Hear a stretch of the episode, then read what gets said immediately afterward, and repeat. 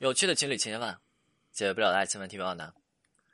很多人被分手了，不是因为他们对他们的情感对象不够好，不是因为他们不愿意为他们的情感对象不断的努力以及付出，也不是因为他们情感对象不高兴了，然后他们的情感对象想让他们做出一系列的改变，他们不肯。这些都不是。很多人被分手是为什么？女生看一下有没有这样的经历啊？男生半夜给你发了一条信息，他是这么写的：“他说你是一个好姑娘。”但是没有办法，咱俩不合适。我能够感受出你对我的好，我真的也能够体会到你对我的那些爱以及付出。但是两个人在一起，他是没有办法勉强的。就平常咱俩聊天那种感觉，我不知道你能不能够体会得到。我只能说两个人在一起不合适。你真的是一个好人，但是确实咱俩在一起是不适合的。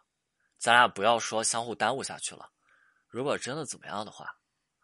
我来当这个恶人，对吧？然后女生收到这样的信息就懵了，她就弄不明白，说为什么被分手了呀？两个人明明没有什么问题啊，怎么就三观不合了，还不合适了？如果说有不合适，对爱情当中肯定会有矛盾，对不对？有矛盾的时候再磨合呀。然后想到这儿，女生会特别难受，然后就想找男生去问清楚到底为什么要分手。然后呢，女生就不断的去找男生问这个理由。其实这样被分手的女生真的不少。这是为什么？女生为什么这种状态会被男生说成这样子？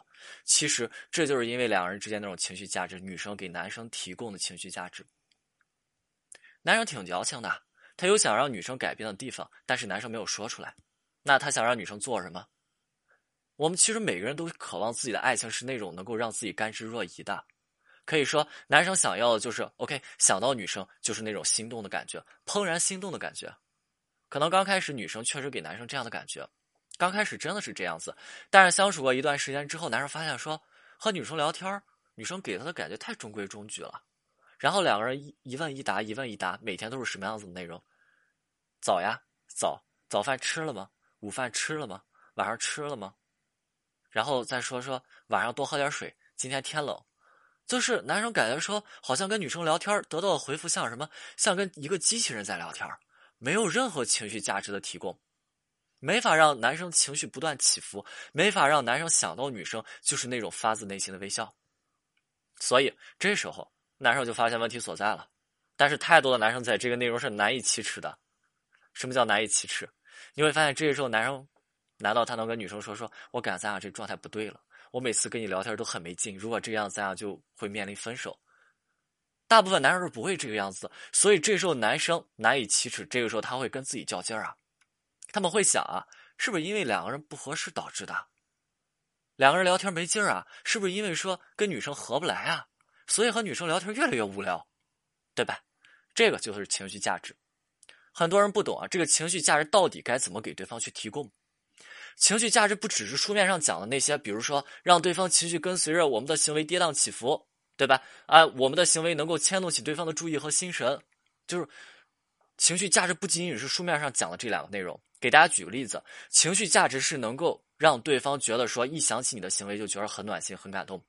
举个例子啊，有这么一个男生，他是这么给女生提供情绪价值的：男生和女生去方特玩啊，但是男生很恐高，男生是有些恐高的，所以很多项目这个男生是本身是很抵触的。但是说他看着跟自己女朋友，他带着女朋友去的嘛，他看着女朋友兴致这么高，是吧？这种情况就是男生就不想去扫女朋友的兴了，然后男生就豁上了。虽然不能算得上舍命陪君子，但是对这个男生来讲，确实是一个特别大的挑战。不知道大家能不能够感受到那种恐高，然后还要去参加这种高空项目的那种体会。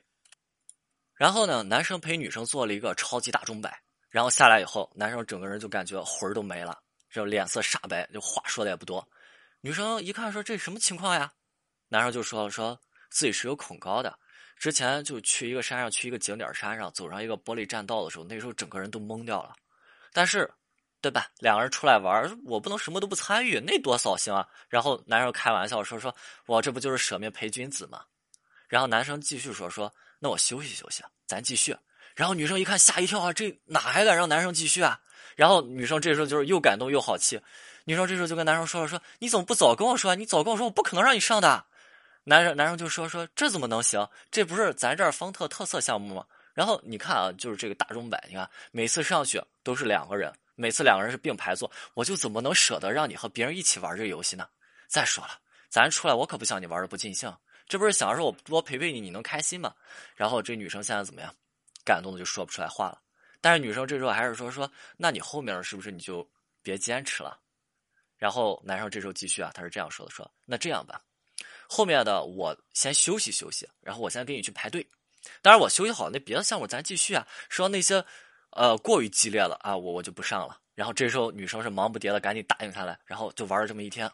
女生特别的高兴，这一天给女生的感觉就是，哎呀，自己真是一个小公主啊，就是自己完全就是这男生的整片世界，男生是真的爱自己，这就是情绪价值。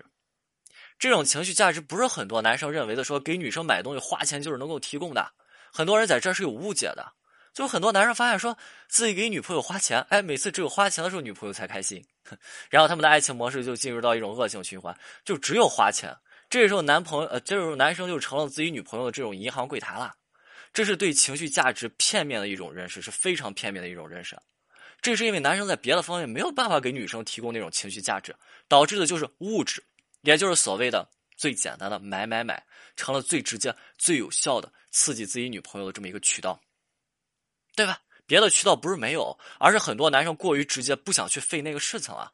那么对于这种情况而言，对你确实当下省事儿了，但是你会发现说自己的情感后面呢，后面自然是非常的费事。所以很多男生慢慢发现说自己的女朋友越买越厉害，花费是越来越高的，就是这个原因。因为在别的方面女生感受不到男生的关注和爱了，那么就在这个方面不断的加深这个需求的程度，去量化，你会发现说，嗯。这个人花的钱越多，好像他越爱我。没办法，这是因为什么？这是因为之前男生的省事造成的。OK，今天的内容就到这里。我们是清酒，我们下次再见。